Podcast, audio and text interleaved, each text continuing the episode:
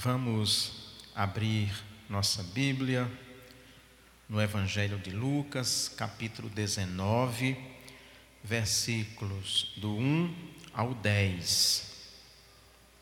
Lucas 19, do 1 ao 10.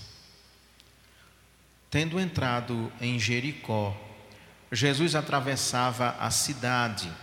Havia ali um homem chamado Zaqueu, que era rico e chefe de publicanos.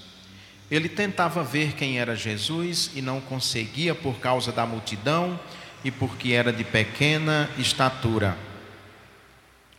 Correndo na frente, subiu num sicômoro a fim de vê-lo, pois Jesus tinha de passar por ali.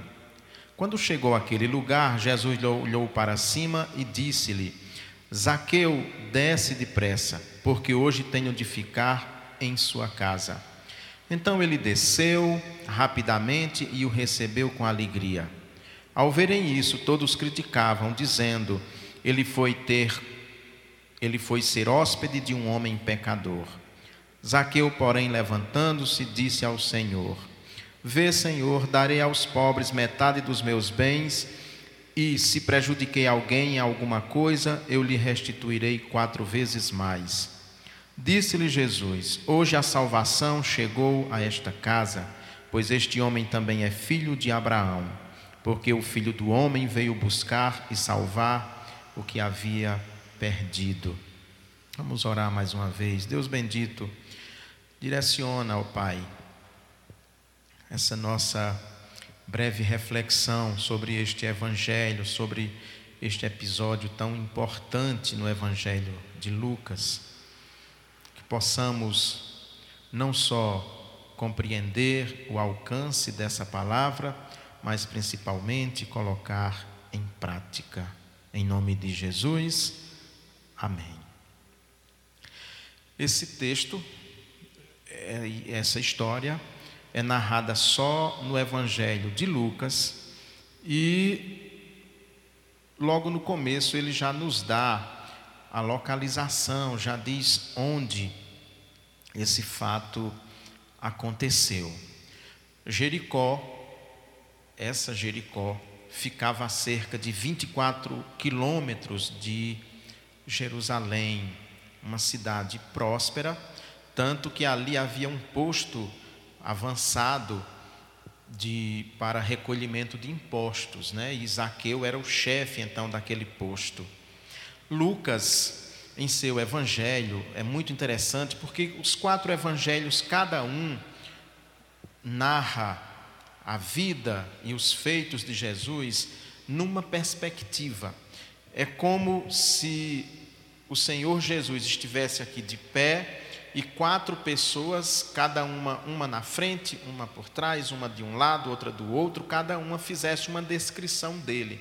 É mais ou menos assim falando de, uma, de um modo muito é, simplista, os quatro evangelhos, mas cada um faz uma abordagem diferente. Lucas, o que está muito presente em todo o evangelho dele, e ele escreve principalmente pensando nos helenistas, né, nos gregos e pessoas de cultura grega ou helênica, porque os gregos tinham um ideal de homem perfeito.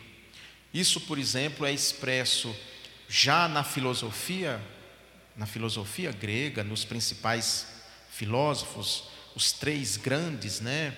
Sócrates, Platão e Aristóteles, mas principalmente nós vemos esse ideal de perfeição na arte, na escultura. Os gregos já faziam esculturas de mármore que, do ponto de vista é, é, estético, são esculturas perfeitas, perfeitas. Tudo do ser humano, né? as pessoas posavam para aqueles artesãos, para aqueles escultores, e eles então esculpiam, é, é, seguindo como se fosse mesmo um modelo, porque o grego tinha essa ideia de homem perfeito.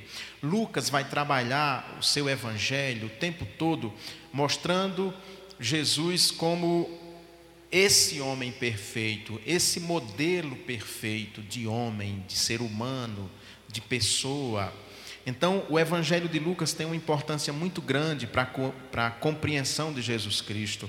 É o Evangelho de Lucas que mais relata sobre a vida de Jesus antes do batismo. É através de Lucas que nós sabemos do, da anunciação, é através de Lucas que nós sabemos que Maria saiu de sua cidade para visitar sua prima Isabel, que se encontrava grávida. É através de Lucas que nós conhecemos o cântico de Maria, conhecemos o Benedictus, outro canto muito importante. Então, Lucas tem uma importância central para a compreensão de Jesus Cristo, do Evangelho, do seu alcance.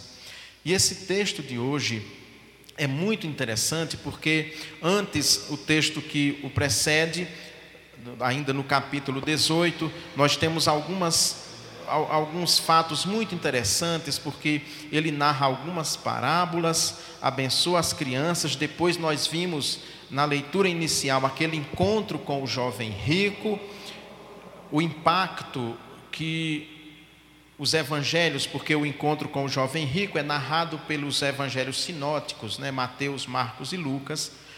E aí vamos andando, tem o cego de Jericó, a entrada da cidade, que o, Senhor Jesus cura esse cego. Depois, então, então, ele entra em Jericó.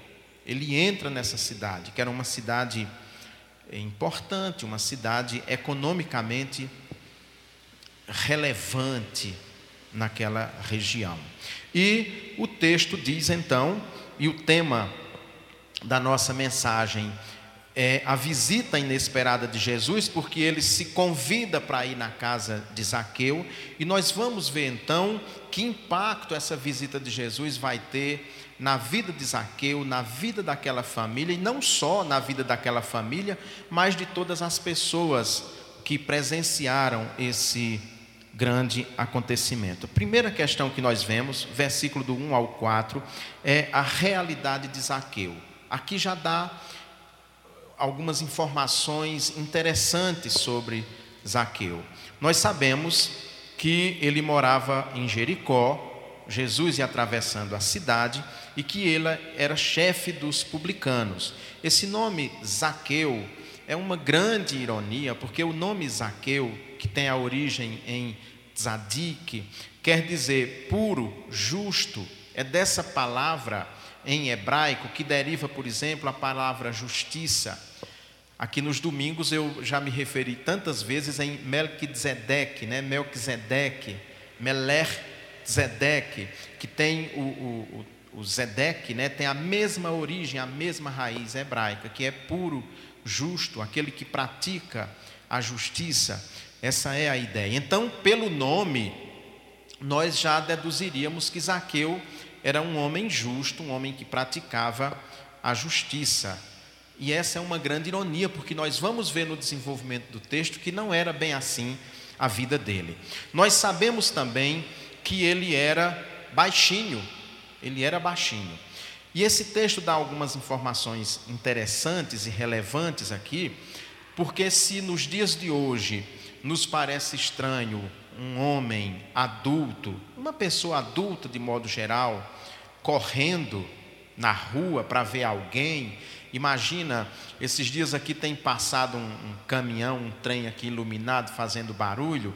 Imagina se a gente olhar e ver alguém com 50, mais um pouco de 50 anos, correndo até a esquina para ver aquele trem, aquele caminhão que passa aqui. Isso pareceria estranho, uma pessoa adulta, um pai de família ou uma mãe de família correndo.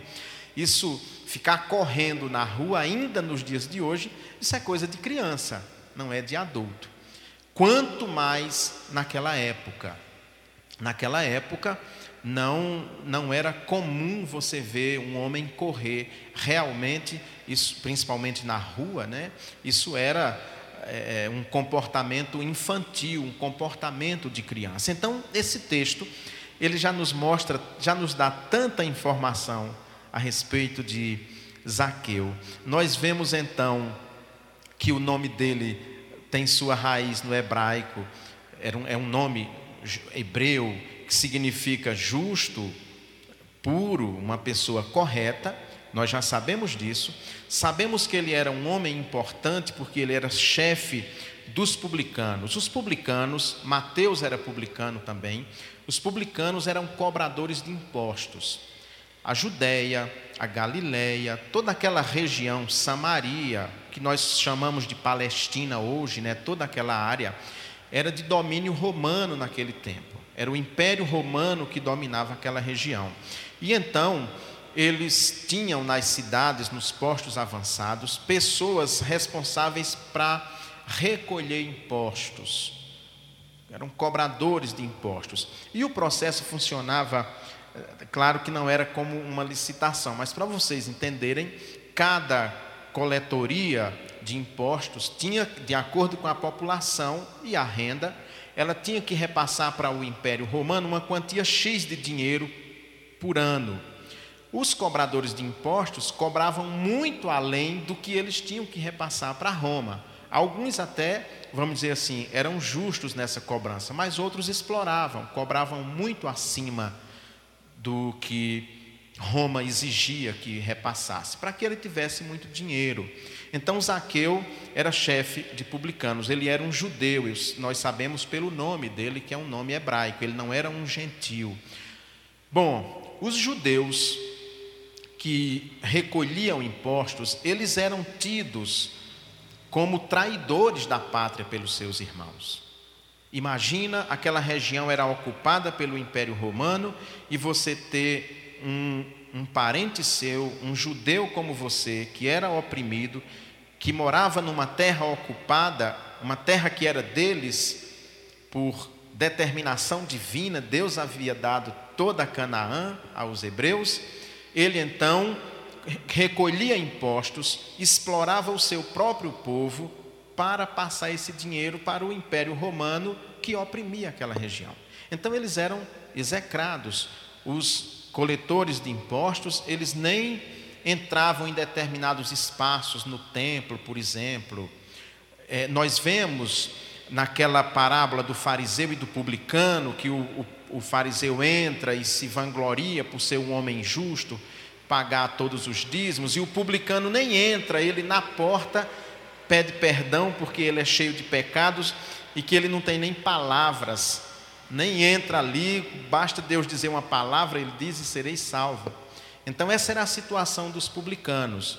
Eles eram execrados pelo seu povo, porque eles eram tidos, e de fato eles eram ladrões e traidores do seu povo.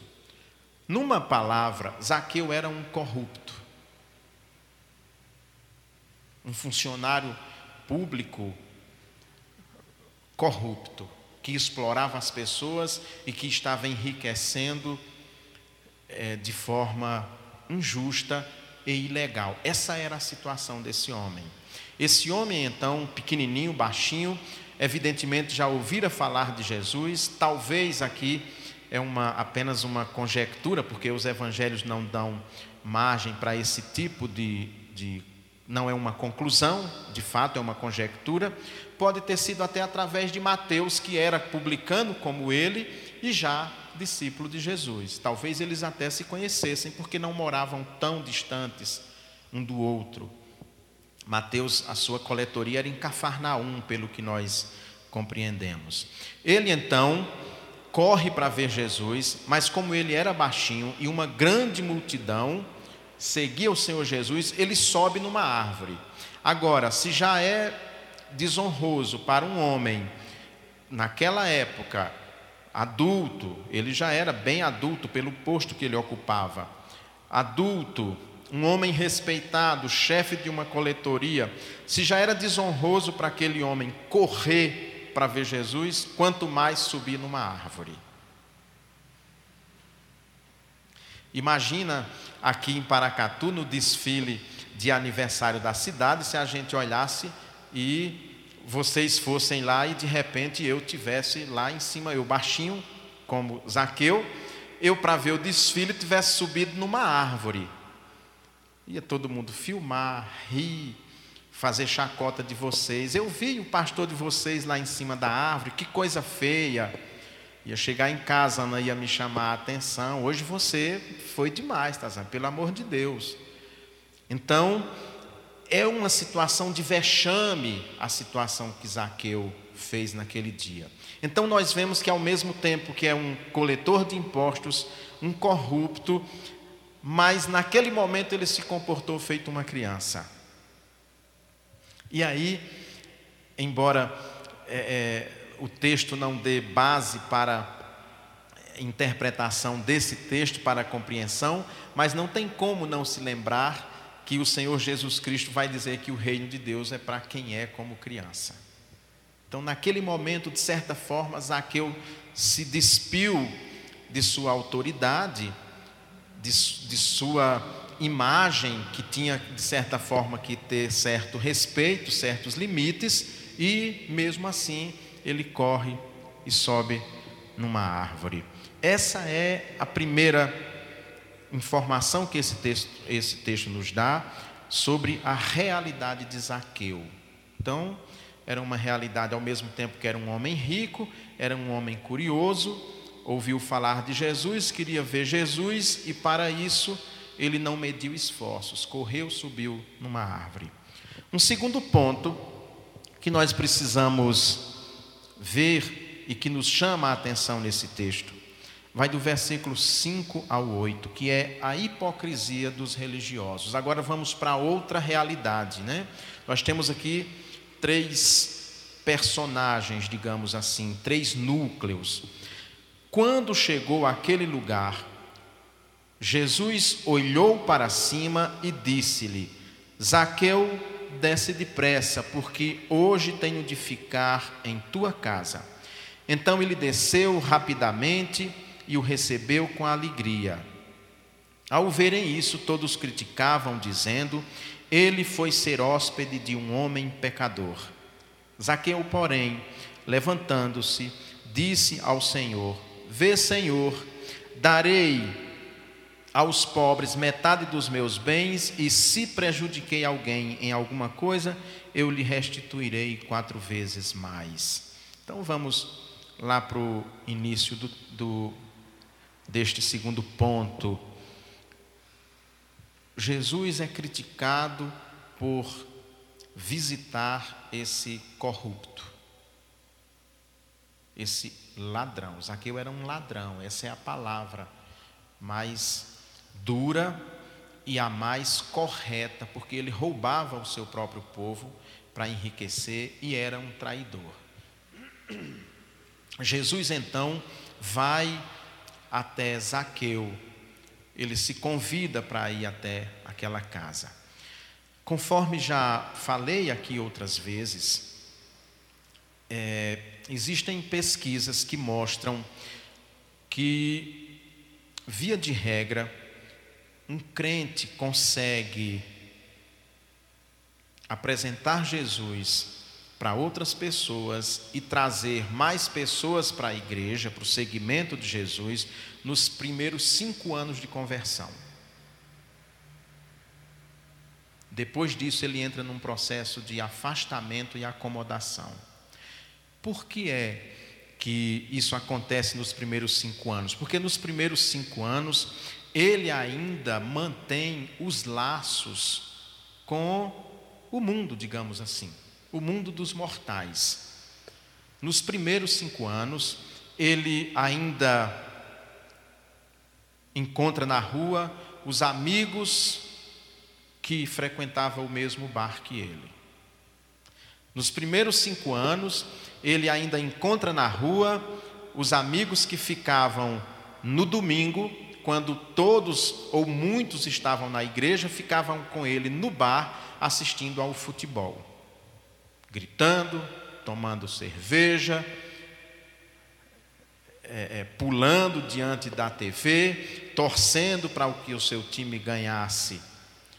Nos primeiros cinco anos, dentro do trabalho, naquele período de transição, ele ainda não adquiriu os jargões, os trejeitos de quem vive dentro da igreja e ainda consegue falar para os seus amigos e os seus amigos compreendem ainda o que ele fala. À medida que o tempo vai passando, ele vai se fechando então dentro do mundo da igreja o mundo dos convertidos e vai rompendo com o mundo lá fora.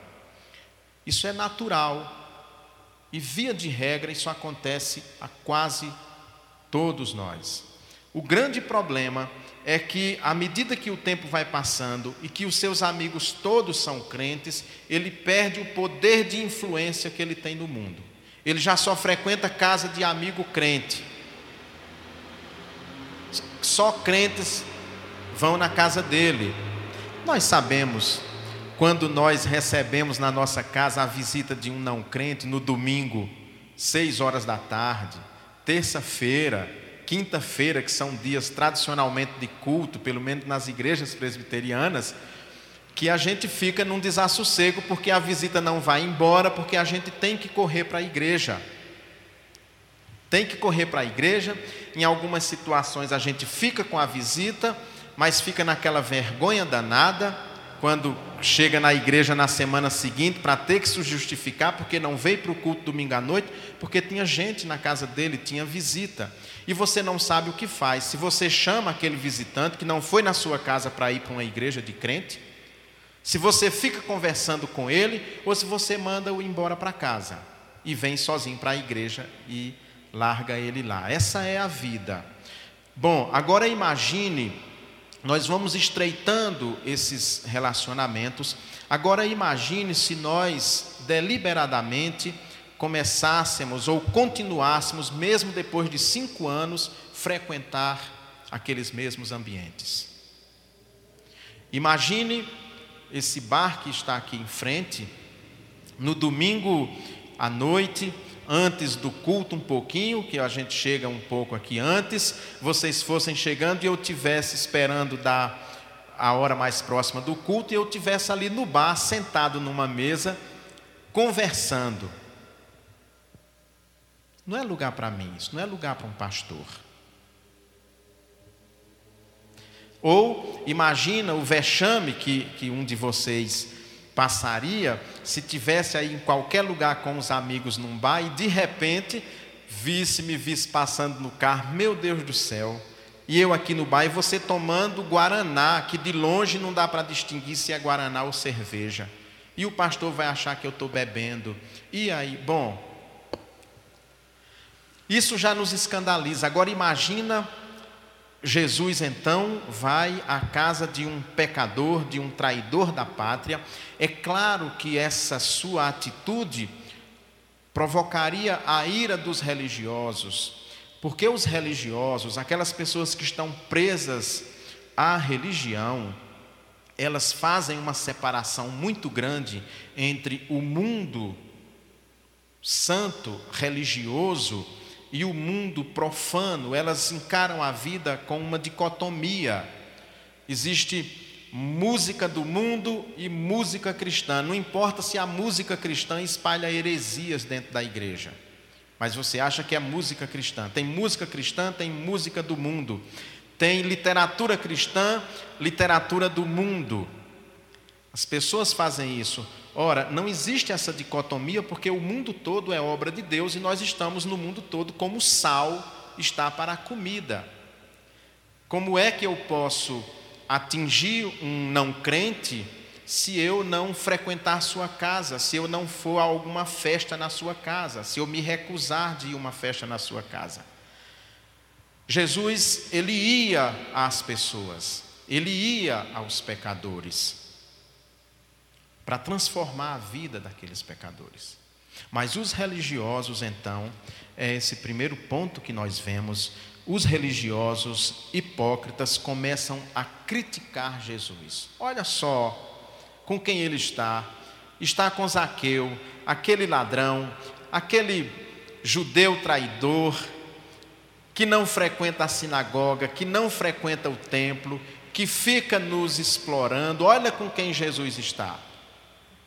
E aquilo seguramente provocou um escândalo naquele grupo, porque eles queriam primeiro criticar Jesus, apontar o dedo para Jesus, e de fato os religiosos não estão muito preocupados com verdadeiras conversões, mas eles estão preocupados com convenções. O religioso quando a gente usa essa palavra, o religioso, quase sempre tem uma conotação pejorativa.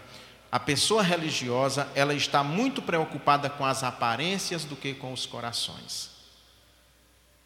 Então, eles começam a criticar Jesus, é isso que nos deu, nos diz o texto. Ele foi ser hóspede de um homem pecador. Não pode.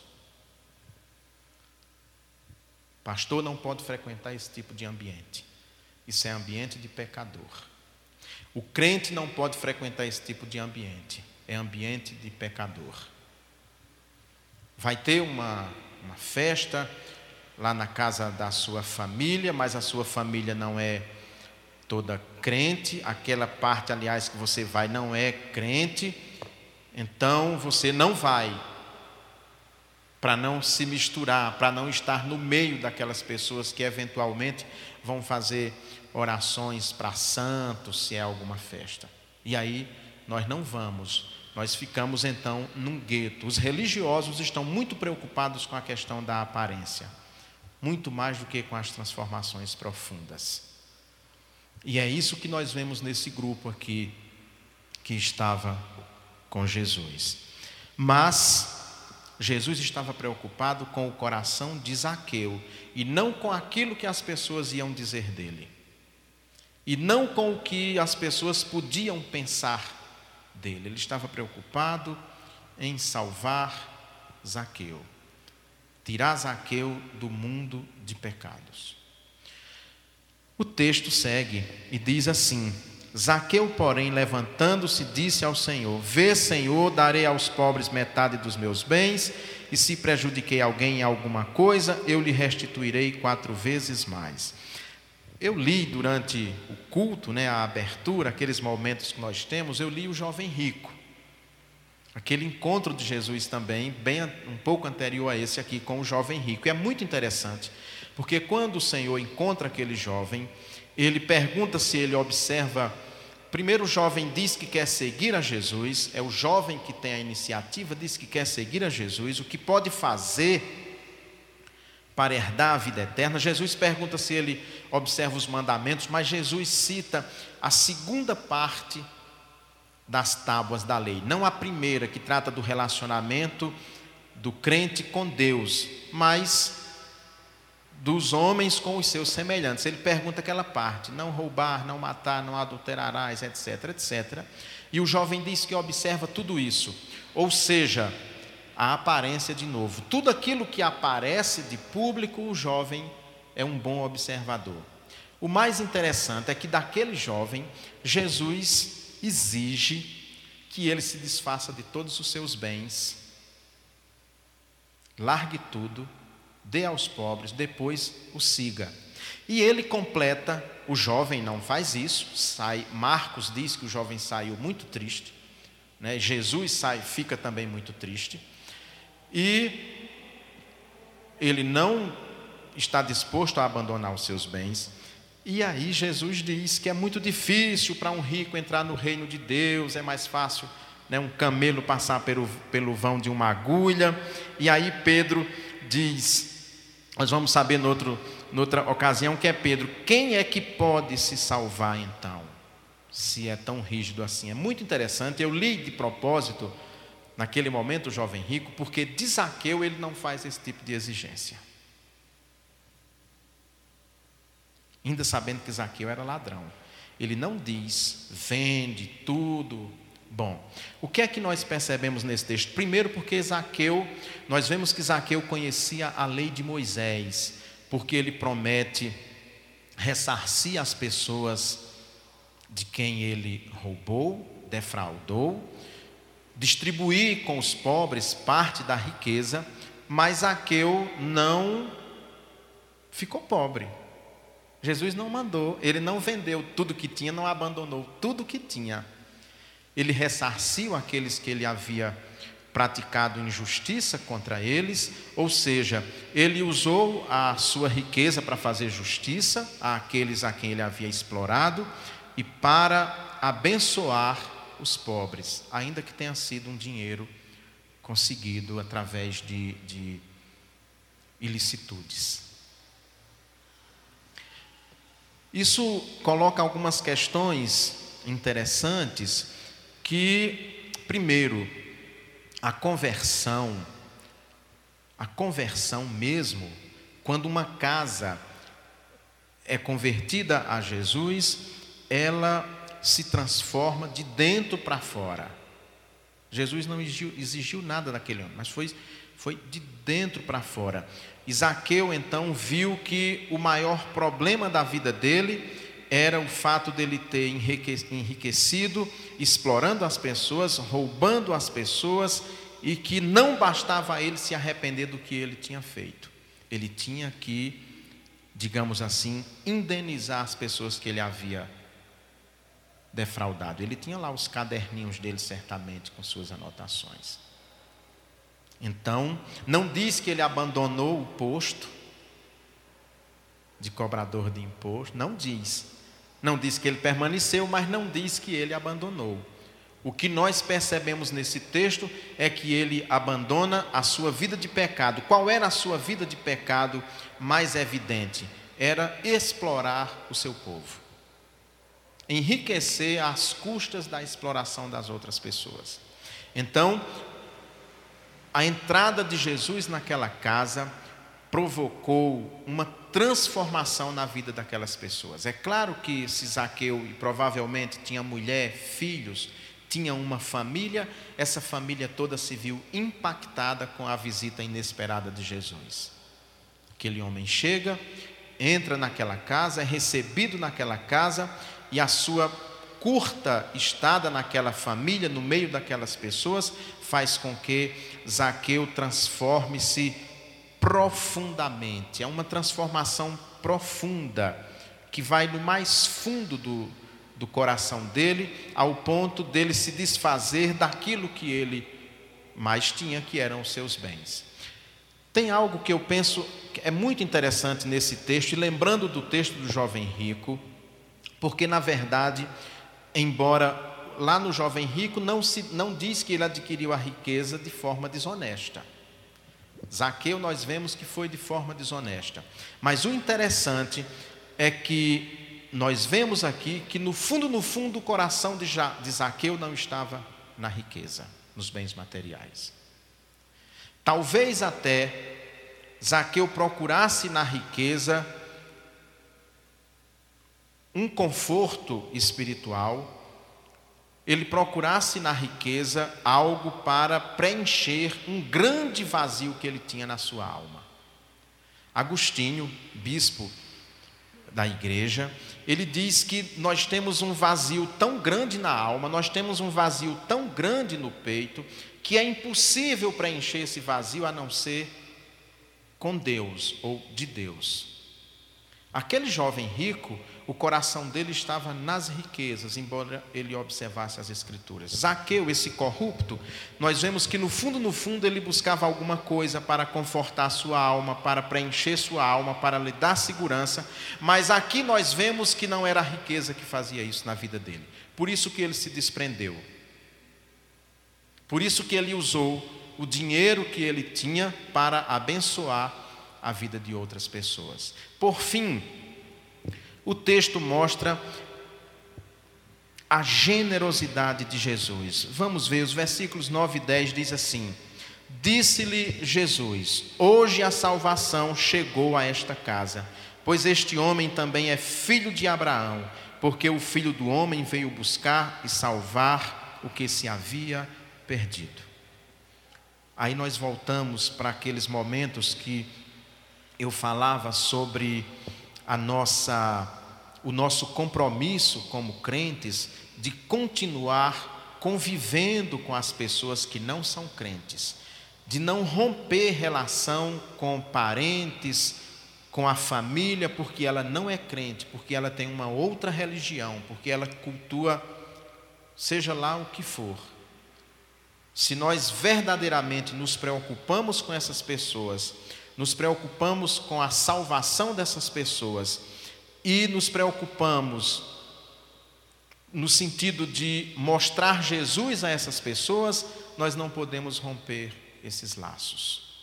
Nós precisamos manter esses laços para que tenhamos a oportunidade de, um dia, no momento certo, no momento oportuno, apresentarmos Jesus para essas pessoas que elas já conhecem de certa forma, porque quem, eu penso aqui no Brasil, salvo raríssimas exceções, talvez populações indígenas isoladas, que são muito poucas, todo o restante da população brasileira em algum momento ouviu falar de Jesus.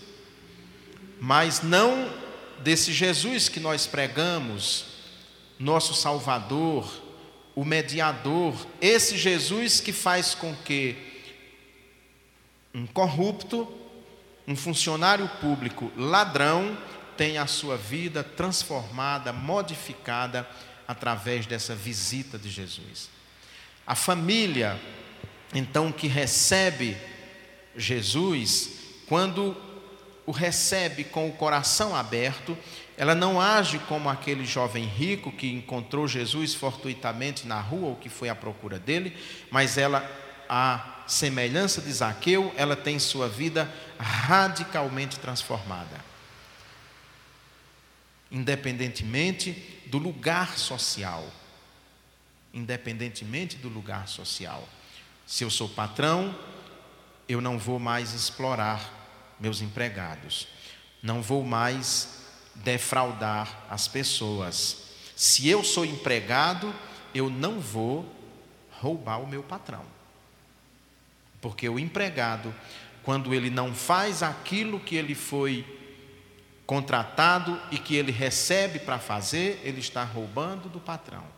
O empregado que só trabalha corretamente no dia que o patrão está presente, na empresa ou a sua chefia, esse é um funcionário ladrão que, se ele tivesse a oportunidade de mudar de posição com o seu patrão, ele ia explorar os seus empregados.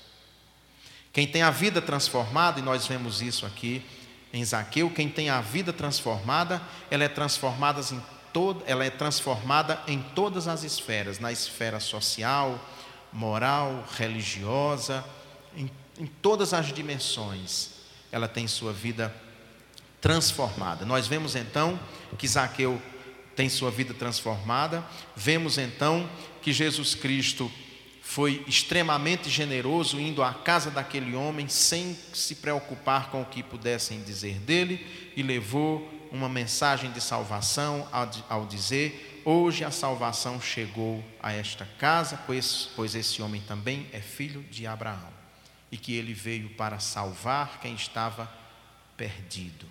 Nunca nos esqueçamos disso.